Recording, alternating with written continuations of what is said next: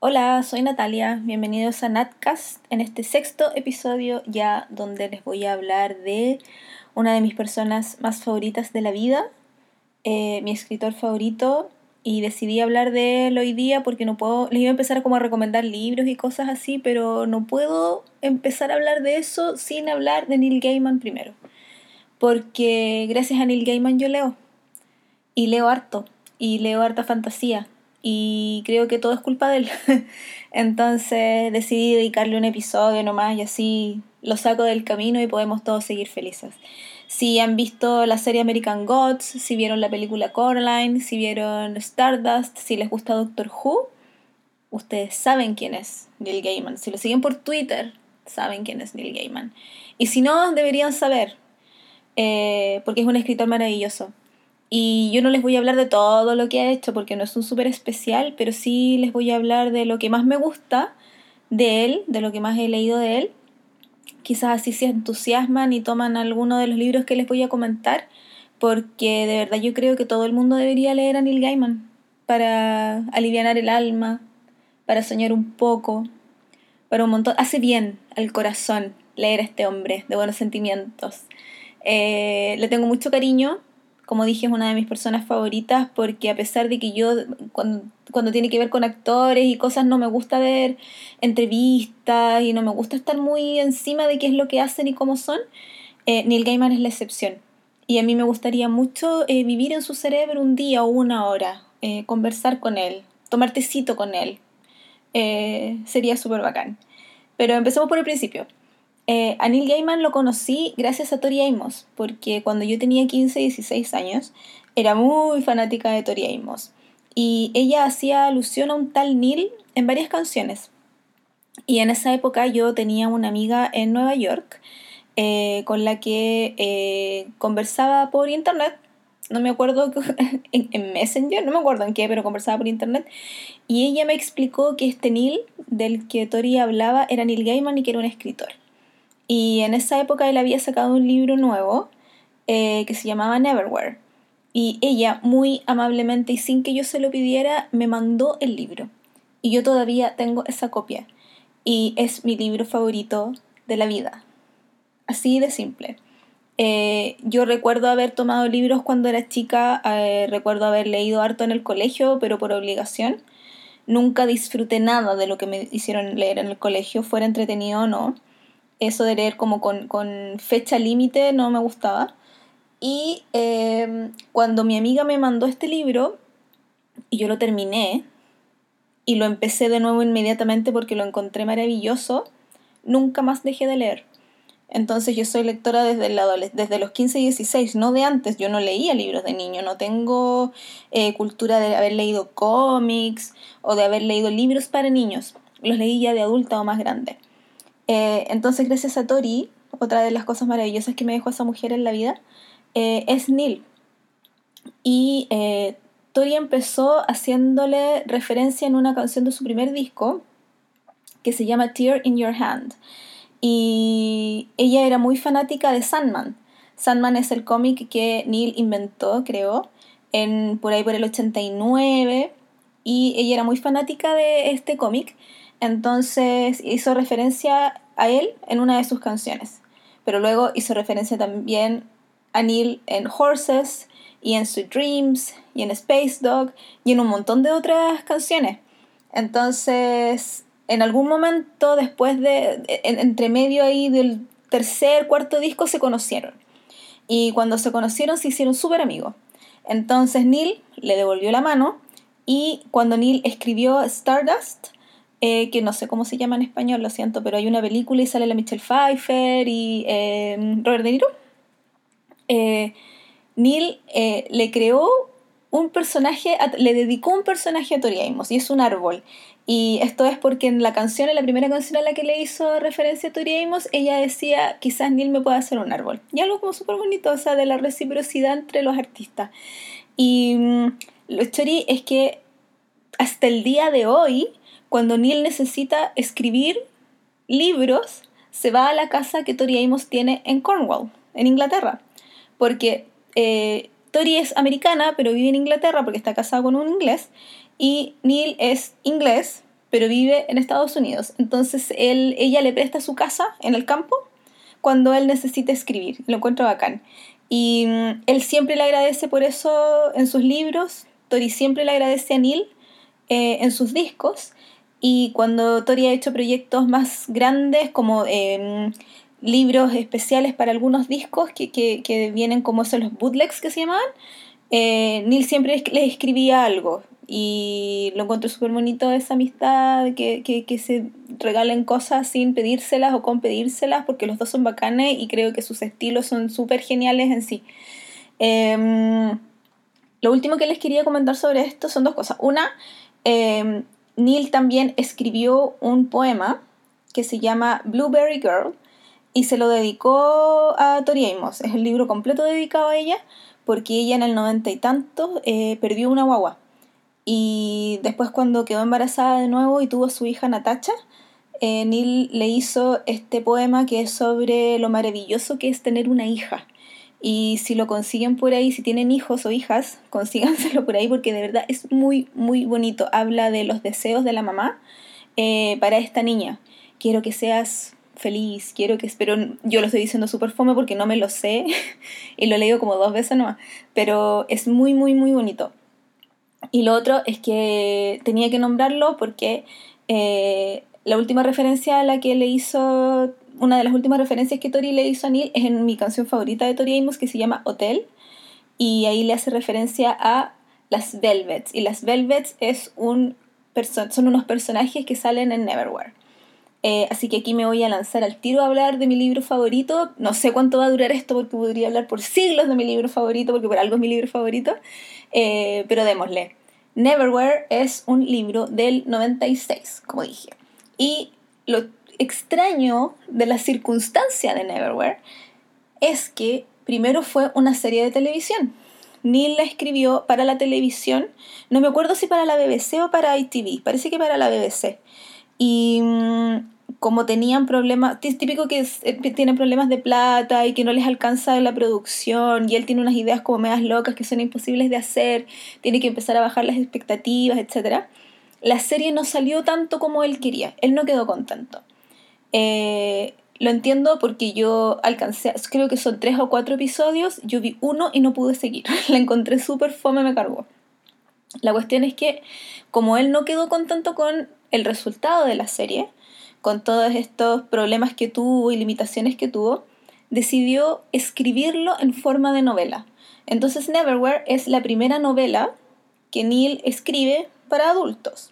Antes había escrito Good Omens, que creo que se llama Buenas Intenciones en español, pero él escribió con Terry Pratchett. Eh, entonces no fue solo. Neverwhere es la primera novela que él escribe solo. Y Neverwhere, como buena novela de fantasía, se trata de un chico bueno, un joven que es Richard Mayhew, que es maravilloso. Eh, y Richard es un gallo que es escocés y se consigue un trabajo en Londres. Entonces lo vemos cuando él viaja a Londres y un día, una noche, va caminando por la calle con su novia, van a una gala en un museo. Y van caminando en la noche y él se encuentra con una niña ensangrentada en el suelo. La novia obviamente le dice, loco, de estar drogada, déjala que le ayude a alguien más, pero él no puede, porque él es bueno de corazón y es escocés, o sea, maravilloso. Entonces él la toma en brazos y se la lleva a su casa para ayudarla. Y sin saberlo, por este gesto de buena crianza y de buena persona, eh, se mete en un rollo de aquellos, porque esta niña no pertenece al Londres normal, ella viene del Londres abajo un mundo completamente nuevo, un mundo extraño que existe debajo del Londres que nosotros conocemos, donde están las cloacas, donde está el metro, y es un mundo que no por eso es oscuro, pero es un mundo distinto. Ahí las ratas son realeza, eh, hay hombres que hablan con los pájaros, hay mercados. En todos los libros de Neil hay mercados y todos los mercados son bacanes, son fantásticos y tienen personajes muy choros. Eh, ¿Qué más? Hay eh, las estaciones del metro son reales. Entonces, por ejemplo, hay una estación que se llama eh, la Corte del Rey y de verdad es la corte, hay una corte y hay un rey. Entonces, cuando tú empiezas a ver el dibujo del metro real de Londres, eh, vas pensando, oh, y aquí hay esto, y aquí hay esto otro, y es súper choro. Cuando yo fui a Londres después andaba puro buscando las estaciones que salen nombradas en Neverwhere y de verdad que hace el viaje en metro mucho más entretenido. Imagínense aquí el metro de Santiago. Es como que, claro, son súper fome las estaciones porque Universidad de Chile está Universidad de Chile. Pero, no sé, por las Mercedes. ¿Quiénes eran las Mercedes, loco? Entonces, como interesante ver eso y es entretenido. Pero vuelvo a Neverwhere. Eh, Neverwhere entonces se trata de eso, de un Londres abajo donde pasan cosas. Y él eh, después de, encontrar a esta niña, se da cuenta que sin querer desaparece del Londres de arriba. La gente ya no lo ve, la gente se ha olvidado de quién es él. Entonces, como ya no existe en el Londres de arriba y necesita recuperar su vida, le hace a esta niña prometer de que le va a devolver su vida. Por lo tanto, los dos se enmarcan en una aventura.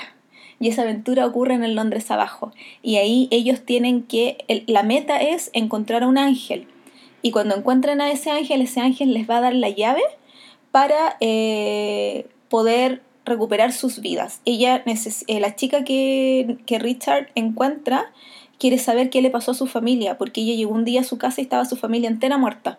Entonces ella no quiere venganza, quiere saber la verdad. Y él quiere volver a existir en el Londres de arriba. Pasan un montón de cosas. Eh, tiene unos villanos exquisitamente malvados. Eh, yo me río mucho con ellos, no debería, pero me río mucho con ellos porque son muy chistosos. Eh, yo me acuerdo que alguna vez hice un fancast. El fancast es cuando una diociosa eh, le pone caras de actores conocidos a los personajes que estáis leyendo en los libros. Y como es mi libro favorito, yo siempre trataba de imaginarme a alguien así muy bacán, muy bacán en los personajes que estaba leyendo. Y me acuerdo que aunque no funcionaban exactamente en, en física, con la descripción física, yo había elegido para los malos de Neverwhere a Simon Pegg y a Nick Frost, porque encontraba que comédicamente iban a ser, cómicamente iban a ser muy, muy, muy buenos así si hicieran una película, que se supone que todavía la, iba, la van a hacer, de dos cruzados y todo cruzado para que ocurra, por favor.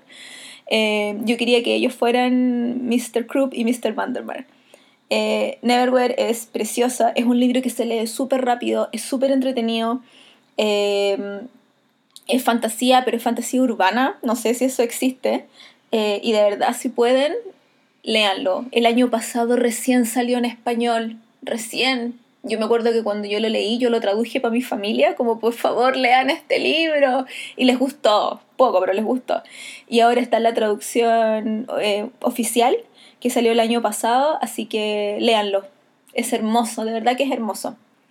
Otros libros de Neil Gaiman para adultos eh, son Good Omens, las buenas intenciones que ya se las había mencionado y que están haciendo una serie. Y en la serie, bueno, el Good Omens, yo lo leí como en el año 2000. No me acuerdo mucho porque me acuerdo que, eh, solo recuerdo que no me gustó mucho porque yo creo que no lo entendí bien. La verdad, por el idioma, porque lo leí en inglés. Eh, pero es de, un, es de un demonio y un ángel y que tienen que tratar de evitar que nazca el anticristo o ya saben que nació el anticristo y tienen que evitar que llegue el apocalipsis y hay una monja y es una cuestión como súper extraña, pero se supone que es comedia. Y están haciendo la serie ahora y el demonio es eh, David Tennant y el ángel es Michael Sheen. Actorazos, así, pero actorazos británicos. Tengo muchas ganas de verlo. Yo siempre me los imaginé a ellos más jóvenes, pero ya me dio lo mismo porque me gustan los dos actores y quiero verlo. Ese libro lo escribió con Terry Pratchett, que es el que escribió Discworld, eh, que murió hace muy poco tiempo. Y ellos eh, se mandaban por email eh, o por carta en esa época, no sé. Good Omens es del 90. se mandaban por carta los capítulos o se los leían por teléfono. Entonces ese era como el feedback de coautores que tenían y, y así se ayudaban y se editaban el uno al otro. Fue, era algo como muy chistoso porque ellos eran muy amigos. Eh, el otro libro que quería comentar es American Gods, o Los Dioses Americanos, que este año salió la primera temporada de la serie que, hace, que la están haciendo en Estados Unidos. American Gods también tiene que ver con fantasía, pero es una fantasía distinta porque es un tema súper interesante si a ustedes les gusta la mitología y ese tipo de lecturas o de historias. En American Gods eh, hay un, empieza cuando un tipo está en la cárcel. Eh, y en realidad se sabe al tiro que está en la cárcel por un crimen que él no cometió. Eh, y es el último día que le toca en la cárcel porque el otro día ya sale en libertad. Y el día que va a salir en libertad le cuentan que su esposa se murió. Cuec, no tiene a dónde ir. Y en el avión, de regreso a su casa, se encuentra con un personaje medio extraño que se llama Wednesday. Como el día, como miércoles en inglés, se llama Wednesday. Y Mr. Wednesday es súper raro porque como que se le aparece a él, a este gallo, en todos lados y le ofrece una pega. Entonces le dice así como ya, vamos al funeral de tu esposa, pero después tú trabajas para mí. Quiero que seas mi guardaespaldas. Y obviamente este tipo es muy misterioso y el protagonista que se llama Shadow eh, como que intenta atar cabos porque empiezan a pasar cosas muy raras, muy raras, y tiene que ver con los dioses, de cómo los inmigrantes a América trajeron a sus dioses con ellos. Entonces vemos una pugna entre los dioses de los vikingos, los indios americanos, los que trajeron los judíos, eh, los rusos, y hay un montón de parafernalia mitológica intrincadísima, pero al mismo tiempo interesante, que yo prefiero en el libro. La serie es súper bonita, es visualmente muy atractiva porque la hace el mismo gallo que hizo Hannibal, pero es el libro, cuando, tú, cuando, cuando lo lees a tu tiempo y lo vas digiriendo a tu tiempo, es mucho más interesante en mi humilde opinión. Yo cuando leí American Gods me pasó lo mismo que con Good Omens, como que no lo entendí. Dejé pasar un tiempo y lo leí de nuevo el año antepasado y me encantó. Lo, lo pude seguir bien lo encontré súper entretenido. Es mucho más adulto que Neverwhere, obviamente, porque es de varios años después, pero sigue teniendo esa cosilla de, de fantasía y de invento y de magia, porque al final lo que Neil Gaiman te entrega en distintas formas es magia. Y me encanta que me entreguen magia, en resumen. El último libro para adultos que les quería comentar se llama El océano al final del camino, The Ocean at the End of the Lane. Ese libro es del 2013 y trata de un niño eh, que vuelve a su casa eh, de infancia. En realidad es un adulto que vuelve a su casa de infancia y estando en esta casa de infancia se encuentra eh, con una historia muy fantasiosa. Reconozco que no me acuerdo mucho, reconozco que lo he leído dos veces y me pasó una cuestión súper extraña porque cuando lo compré en 2013 lo leí e inmediatamente se me olvidó absolutamente todo de lo que había pasado. No sé por qué. Dos años después lo volví a leer y me encantó. Me encantó que tuviera eh, también esta cosa como mágica pero más oscura, que fuera un libro que me dio un poquito de susto. Eh, es, entretenido en ese sentido y también tiene a una, a una mujer medio, medio tétrica, como un fantasma, y, gente que quiere hacer el mal pero se viste de bien, eh, son personajes como eh, villanos súper clásicos, pero tú no te das cuenta que son villanos hasta casi el final. Entonces la sorpresa, la revelación, eh, siempre te llega de golpe y eso es entretenido. A mí me gusta que me sorprendan en, en los libros y en las historias que consumo. Me encanta no darme cuenta que me están haciendo mensa y, y decir al final, ¿qué? ¿Cómo no lo vi? ¿Cómo no lo vi? Y eso hace que me den ganas de leerlo todo de nuevo, ahora con el conocimiento que de verdad sé qué es lo que está pasando. Em, Neil Gaiman, además de hacer libros para adultos, también hace libros para niños. Y entre medio diría yo que está Stardust, que es este de la película que yo les mencioné, que sale Michelle Pfeiffer y sale Robert De Niro. Además sale Claire Danes y Charlie Cox. Charlie Cox es el protagonista de Daredevil de Netflix y yo amo a Charlie Cox, mucho, mucho, mucho, mucho, mucho. Y Stardust es del 99 y me acuerdo que la fui a ver al cine porque primera, creo que era la primera película que hacían de, de basada en algo de Neil Gaiman. Y mm, este es, yo diría que es el libro de fantasía por excelencia de Neil, porque trata, es, una es de época, y trata de un chico que se llama Tristan, no me acuerdo, Thorn. Y Tristan em, está enamorado de la chica más linda de su aldea. Y está tan enamorado de ella que le dice, onda, lo que tú quieras, no, sí, lo que tú quieras, yo te, yo te lo prometo, lo que tú quieras yo te lo traigo y si, si puedo lograrlo, tú te casas conmigo. y ella no lo pescaba mucho porque a ella le gustaba un gallo que era más como tenía más plata, tenía más educación, pensaba que iba a tener un mejor futuro. Entonces, como para sacarse a este tipo de encima, le dice, justo ve caer una estrella fugaz. Y le dice, ya, si me traes esa estrella fugaz, yo me caso contigo. Y el otro agarra papa, toma su mochila y se va a buscar a la estrella fugaz. Esa es la premisa de Stardust, polvo de estrellas. Y es muy bonito el camino porque en el, él sí se encuentra con la estrella fugaz. Y la estrella fugaz es Claire Danes. Y además de este, que, que él obviamente como que la presa y la quiere traer de vuelta prisionera para pasársela a la que va a ser su novia, a la que va a ser su mujer. Eh, y en el camino obviamente se enamora y es todo muy lindo. Además hay piratas, a mí nunca me han gustado los piratas o las historias de piratas, pero ya, hay piratas y es Robert De Niro y es muy chistoso, es muy simpático. Pero además hay brujas. Y en la película la bruja principal es Michelle Pfeiffer y lo hace muy bien. En el libro es más entretenido, sí diría yo, porque da un poquito más de susto. Pero mm, tiene personajes secundarios muy, muy, muy entretenidos. Y por eso mismo, porque tiene como elementos de la fantasía más básica que hemos visto en Disney y en otras en otro de ese tipo de películas, creo que es muy entretenido de leer y por eso yo siempre lo pongo como entre adulto y entre la literatura infantil que ni la ha hecho.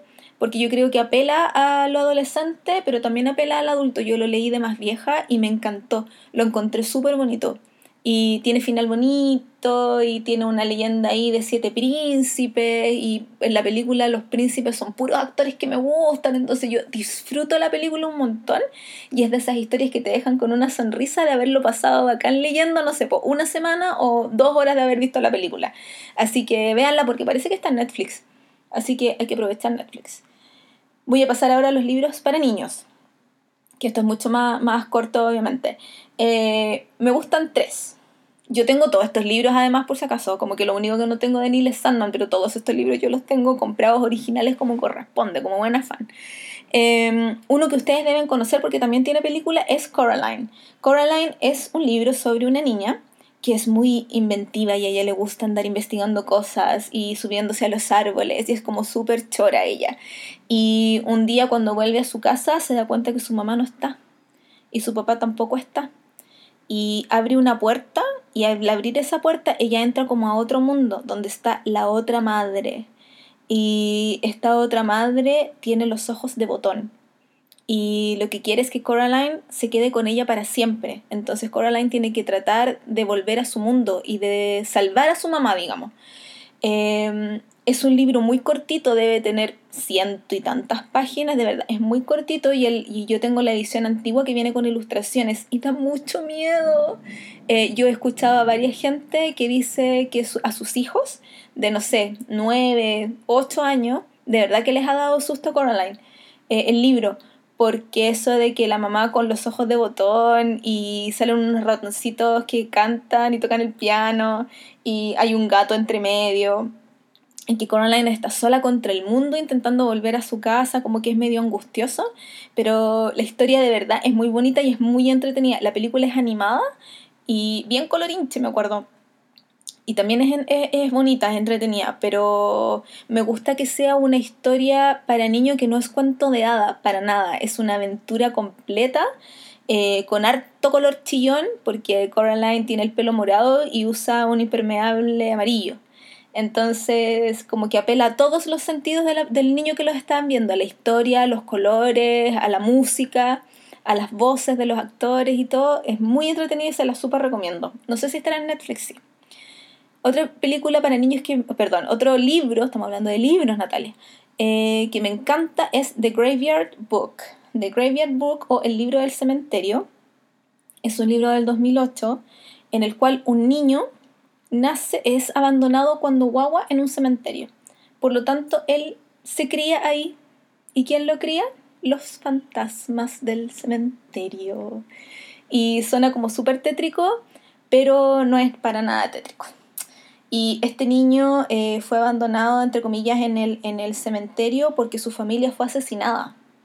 Entonces tiene esa, esa cosa como de que este niño lo van a volver, lo están persiguiendo y los fantasmas que son como protectores de este cabro chico.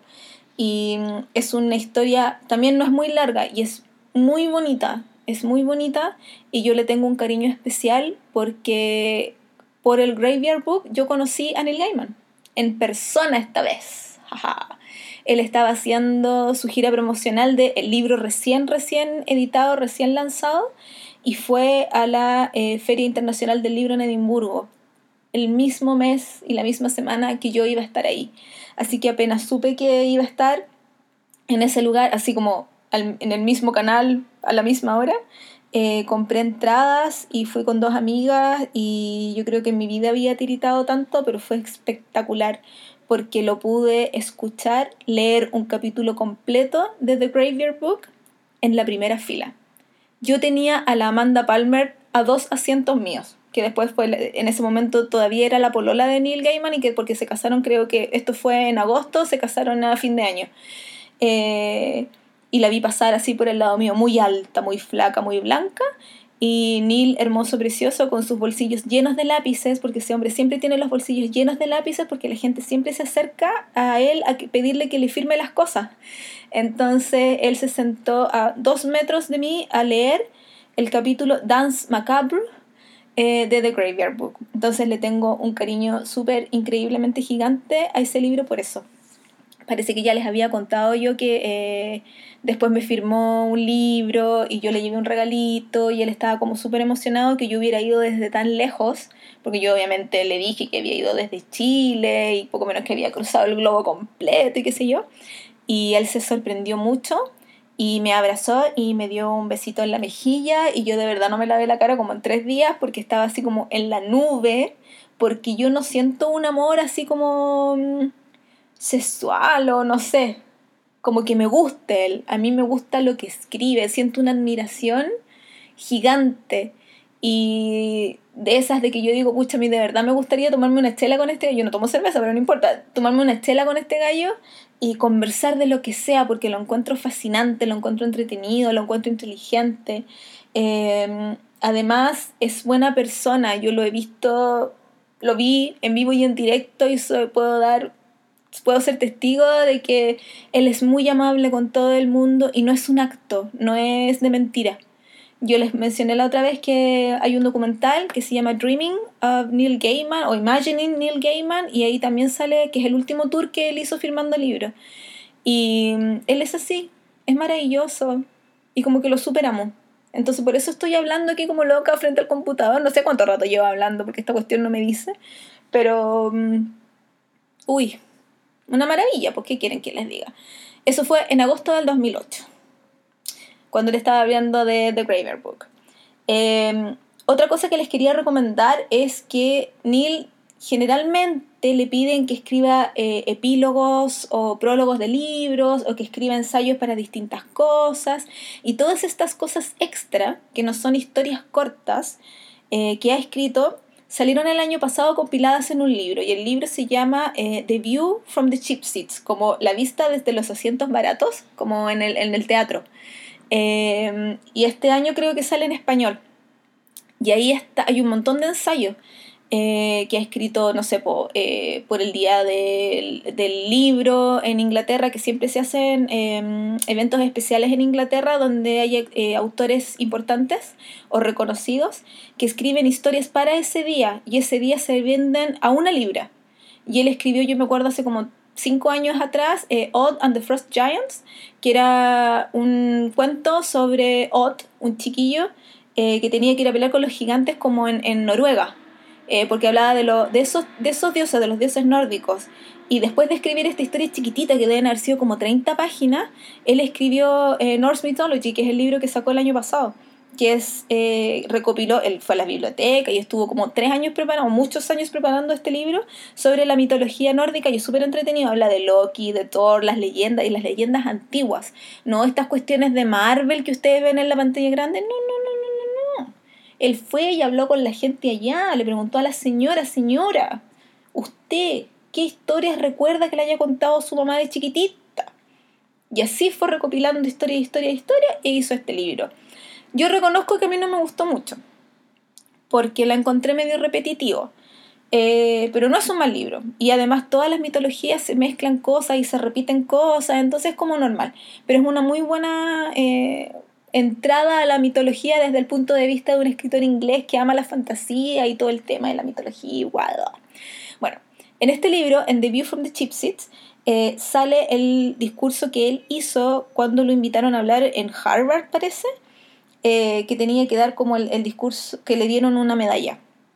Y cuando a él le dieron la medalla, hizo este discurso que se llama Make Good Art, que hace dos o tres años cuando fue esta cosa, eh, dio la vuelta por internet y, e inspiró a un montón de gente, porque en ese discurso él habla de que no importa que lo que tú hagas, dibujar, escribir, tocar música, pintar, bailar, actuar, lo que sea, no importa que no seas el mejor, no importa que todo lo que hagas no sea bueno o perfecto o lo que tú quieres llegar, lo que importa es que lo hagas.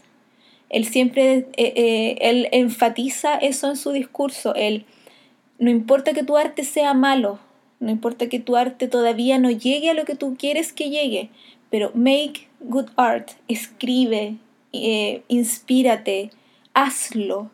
El arte que no se plasma en algo no es nada. Y creo que eso nos sirve a todos los que tenemos ganas de hacer cosas en general. Eh, nos da un paipazo, una patadita en el trasero y nos dice, loco, párate, haz las cosas, crea, siente.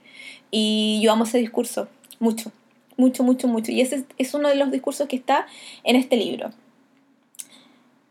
Otra cosa que les quería comentar, que ya es como lo penúltimo porque ya estoy terminando, son dos cosas cortitas. Em, Neil Gaiman, como yo les decía, de repente escribe eh, historias cortas y las, las compila. Yo tengo todos los compilados en realidad porque soy muy fan, pero eh, está Smoke and Mirrors. Eh, que son historias que deben haber salido como en revistas y cosas así, entre no me acuerdo qué año y qué año. Y está también Fragile Things, cosas frágiles, y M is for Magic, M de magia. Y no, estoy segura en cuál de todos estos tres eh, salen, pero hay dos historias que a mí me encantan y que las releo, no me releo los libros completos, pero releo esas historias porque me fascinan. Una se llama October in the Chair o Octubre en la silla. Y es una historia en la que los meses del año están, son, tienen personificación y están sentados frente a una fogata. Entonces, por ejemplo, diciembre es un viejo y enero es un cabrito, porque enero es el principio del año, es muy obvio, no tengo para qué explicarlo. Y están eh, alrededor de una fogata, no me acuerdo qué es lo que están esperando, pero están alrededor de una fogata en el campo y empiezan a contarse historias. Entonces, eh, de repente, no sé, pues está agosto y agosto dice, no, no, yo ya conté la historia, le toca a alguien más. O julio, como es súper alumbrado, porque julio en, el hemisferio norte es el verano, entonces así como es pintamono y quiere contar todas las historias él, y tienen como muy, personalidades muy marcadas cada mes. Y la historia se basa obviamente en la historia que cuenta octubre. Por eso se llama octubre en la silla. Y es una silla de madera, es un tronco. Entonces, el, imaginario, el cerrar los ojos e imaginarte a 12 personas, que en realidad son los meses, eh, hablar y contarse historias e interactuar, lo encontré fascinante. Una, encontré que la idea era súper original y el resultado en sí es muy bonito, me gusta mucho. Y la otra historia que me gusta mucho se llama Snow Glass Apples eh, y es una vuelta de tuerca muy interesante a la historia de Blancanieves. ¿De Blancanieves? Sí. Sí. Eh, en el que eh, está. La, historia la cuenta la bruja. Chori. Y más que Chori, es súper tétrico. Y es súper. Eh, no sé, como que se me paran los pelos a acordarme. Yo creo que la voy a ir a leer de nuevo apenas termine esta cuestión, porque es una historia corta pero es súper poderosa, es potente. Y me gusta que sea la bruja del cuento la que cuenta la historia y la está contando en sus últimos momentos de vida. No les voy a contar más para dejarlos metidos y que la lean, pero tiene un personaje medio nuevo ahí entre medio y ay, me encanta, es muy, muy, muy buena y me gustaría ver así 500.000 ilustraciones basadas en ese cuento y nunca serían suficientes porque lo encuentro maravilloso. Y a propósito de eso me acordé ahora, hace un tiempo atrás, eh, Neil hizo un libro ilustrado con Chris Riddle, eh, que era, juntaba a La Bella Durmiente con Blancanieves. po. Y también tiene un final súper sorprendente, maravilloso, que se llama eh, The Sleeper and the Spindle. The Sleeper, la Bella Durmiente, no, sí, eh, que es la Bella Durmiente con eh, Blancanieves. Y, una, hay otro personaje que le- les cuenta la historia y es un libro ilustrado, es en blanco y negro, es con eh, tonos negros, blancos y dorados. Y es muy, muy, muy bonito. También es medio tétrico porque las, ilustraciones de este gallo son medio tétricas, pero o no normales como bonitas de Disney, digamos. Y tiene un final muy re bueno. Que yo de verdad que conociendo las dos historias al revés y al derecho y conociendo a Neil me sorprendí y me acuerdo que la estaba leyendo y así como que terminé la última hoja o donde, donde dan el vuelco ahí a la historia y fue como, no, me estoy hueveando.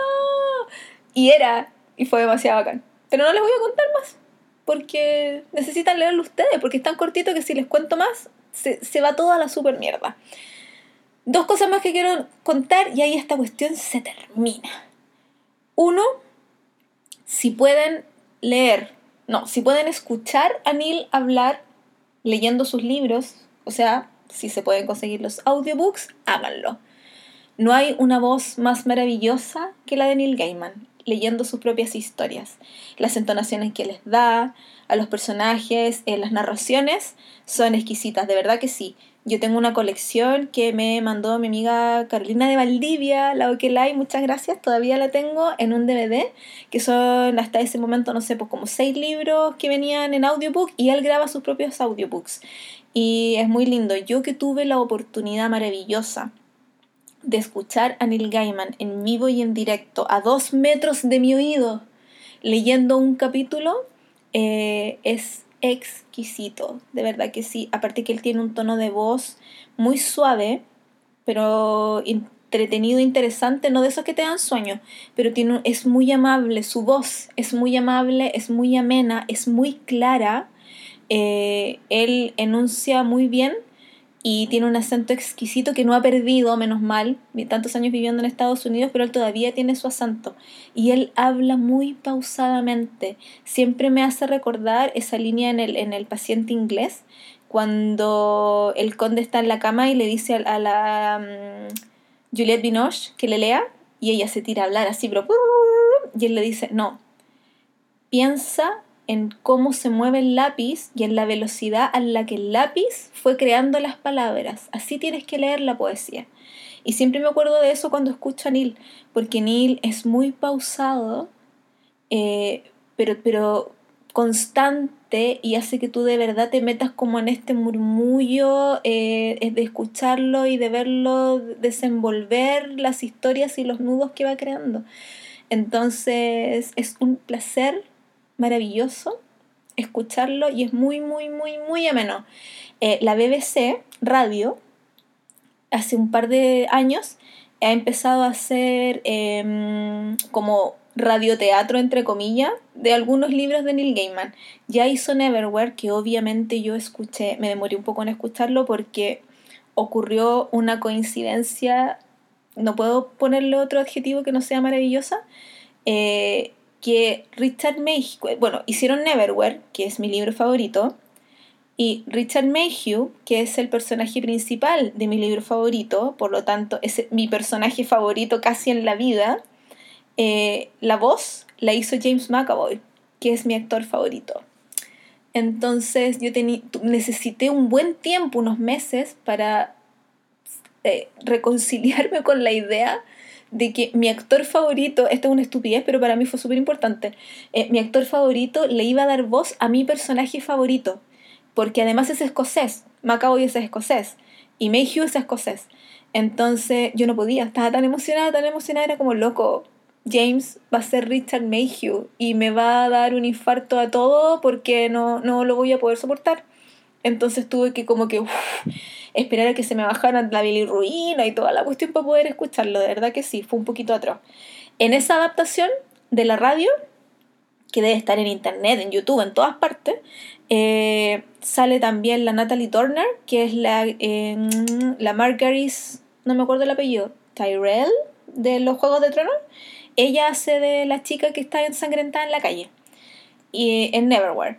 Y eh, yo les conté que salía, que ellos tenían que, la, meta de ellos era buscar a un ángel, el ángel lo hace Benedict Cumberbatch, ah, lo dije como Lady Gaga, eh, Benedict Cumberbatch hace del ángel, eh, entonces, ¿qué más quieren? Por último, lean Neverwhere imaginándose a Macaboy de My Hugh, imaginándose a la Natalie Dorner de, de la protagonista e imaginándose a Cumberbatch del ángel. Se los di súper ahí en bandeja. O sea, no me pueden decir que no les interesa ahora, lean Neverwhere. Ya. Y lo último, último, último que quería mencionar, porque es algo que amé mucho, mucho, mucho, es que a Neil lo invitaron hace un par de años a escribir un episodio de Doctor Who. ¡Yay! ¿Ustedes van Doctor Who? Deberían ver Doctor Who, estar entretenida. Yo dejé de verla hace un tiempo porque no me gustó el último cambio de Doctor que hicieron pero justo me tocó ver este episodio que escribió Neil Gaiman, maravilloso, em, con mi doctor favorito que es Matt Smith. así, en resumidas cuentas, Doctor Who es una serie que empezó como en el año 60 en, esta, en la BBC, que era una serie inventada para niños, donde un extraterrestre, eh, un señor del tiempo, viaja por el tiempo y el espacio teniendo aventuras. Esa es la premisa de Doctor Who. Doctor Who estuvo al aire hasta como el año setenta y tanto en Inglaterra y después eh, se terminó y se, hizo una, se hicieron una o dos películas y volvió en el año 2005. Entonces esta es como la nueva generación de Doctor Who. Y sigue siendo un extraterrestre medio, medio raro eh, de personalidad porque él todavía como que se encanta con las cosas que hacen los humanos, etc. Y él viaja por el tiempo y por el espacio en una TARDIS. La TARDIS es como su nave espacial, que es una caja azul, que son las que hay en las calles en Inglaterra, que hace mucho tiempo se usaban para llamar a la policía. Es como esas típicas casetas rojas que la gente cuando va a Inglaterra se saca fotos. Eh, también, si ustedes miran mejor cuando les toque ir, hay unas casetas que son azules y arriba dice Police Box. Y ahí era, eh, había un teléfono, pero el teléfono solo daba con la policía. Bueno, en una de estas eh, casetas viaja el Doctor Who, que es una cuestión así exquisita, maravillosa. La cuestión es que Neil Gaiman eh, hace tiempo que, bueno, siempre de niño fue muy fanático de la serie, qué sé yo, entonces cuando lo invitan a escribir un episodio, él tira una idea media loquilla y se la aceptan. Entonces él escribe el episodio que se llama The Doctor's Wife, la esposa del doctor. Y fue súper extraño porque cuando, una, cuando supimos que Neil iba a escribir un episodio fue como, ¡yay! Por fin, qué bacán. Y después sale con esto de que va a hablar sobre la esposa del doctor. Chuta, ¿quién va a ser la esposa? Estábamos todos histéricos, que, con qué va a salir este gallo, qué sé yo. Pero ah, teníamos que confiar, porque esto no es cualquier cosa, esto es Neil Gaiman y Neil Gaiman es demasiado bacán y tiene un cerebro demasiado espectacular. Entonces él inventó en la historia que la esposa real del doctor, de este gallo que no se compromete con nada, con nadie, y que habla 15.000 idiomas y ha ido a 15.000 planetas distintos y dimensiones distintas, y ha estado con la reina Victoria, pero también ha estado, no sé, con Shakespeare o con los Beatles, em, la verdad, el verdadero compromiso que él tiene es con su nave, es con su TARDIS, con esta caja de policía azul que lo lleva para todos lados. Y ustedes se preguntarán, pero ¿cómo lo hace? ¿Cómo hace que interactúen? Y es hermoso cómo lo logra. Si ustedes pueden buscar este episodio en YouTube, yo les juro que no se, lo van a, no se van a arrepentir. No sé si funcionará tan maravillosamente si nunca han visto Doctor Who antes, pero lo pueden intentar. El capítulo se llama The Doctor's Wife. Más claro, echarle agua. Y es muy bonito, son 45 minutos de maravillosidad. Es uno de mis episodios, yo creo que es de mi, en, el top 3 de todos los episodios favoritos de Doctor Who, porque es hermoso, de verdad es precioso. Toma un elemento que ha estado presente en la serie desde los años 60, que ha estado ahí siempre, que, que va unida al Doctor y que nadie había pescado nunca. A nadie se le había ocurrido darle vida así a la TARDIS. Y Neil lo logra y tiene la suerte de que hayan elegido a una actriz espectacular para darle vida a la TARDIS. Y es hermoso, es, eh, da, mucha risa, da mucha pena, da mucho amor, da mucho de todo. Eh, se me están parando los pelos de solo acordarme, porque es un episodio redondísimo que le hace justicia a este personaje súper eh, olvidado, digo, que ha estado siempre ahí, en, en el fondo, digamos que es parte del decorado y él lo saca y lo pone al frente porque se lo merece y le hace tanta justicia, tanta justicia que me dieron ganas de agarrar la tele a beso. De verdad que sí. Y obviamente se ganó premios y todos los corazones de los fans del mundo porque se lo super merecía. Y después de cuando, cuando termine de grabar esto, voy a ir a ver ese episodio y después voy a leer Snow Glass Apples porque me dieron demasiadas ganas. Eh, no sé si les le hago como un especial de Doctor Who con los mejores episodios y qué sé yo, porque por lo menos de la serie nueva yo la tengo completa, así de fan. Y vuelve ahora a, fin de año. Con Doctor Mujer, por fin, por fin. Soy tan ñoña, ya no importa. Eh, ese era mi capítulo de Neil Gaiman. Creo que hablé todo lo que tenía escrito, creo que ya lo nombré. Así que soy súper seca en ese sentido y me voy a dar un, un, bacho. Listo. Eh, Neil, lindo, precioso. Léanlo, escúchenlo. Les va a hacer bien al alma, les va a hacer bien al cerebro. Es un gallo bacán, de verdad, es un gallo bacán, bacán, bacán, bacán. Eh, de adentro. Y eso hace que yo lo siga hasta el infinito y más allá. Y lea todo lo que hace. Y vea todo lo que hace. Ahora se quedó al frente de la segunda temporada de American Gods. Es la primera vez que le toca como llevar la batuta de algo en la tele y yo le tengo fe yo le tengo fe en todo, todo lo que haga. Eh, puede leerme la guía de teléfono y yo voy a encontrar que lo hace fantástico. A ese nivel de fanatismo, pero porque se lo merece, porque nunca me ha defraudado. Y es difícil encontrar a alguien que no te defraude, por lo menos así. ¿No es cierto? Porque podría, no sé, podría ser fanático de Trump, ponte tú, pero no lo es. Entonces, puro amor, puro amor, corazones, relámpagos, truenos, toda lluvia así, pero ya ¡ah! eh, estoy que me hago un tatuaje a ese nivel. Eh, gracias por escuchar. Espero que les haya gustado esto y que tomen alguna cosilla de todas las que les dije en este episodio. Yo creo que es el episodio más fangirl que he hecho hasta el momento, eh, pero se vienen más. Se vienen más. Em, gracias por escuchar, gracias por los comentarios que me dejan siempre, son terribles bacanes, me encanta, me encanta, me encanta. Y nos vemos en el próximo episodio, que no sé cuándo será, pero será. Adiós.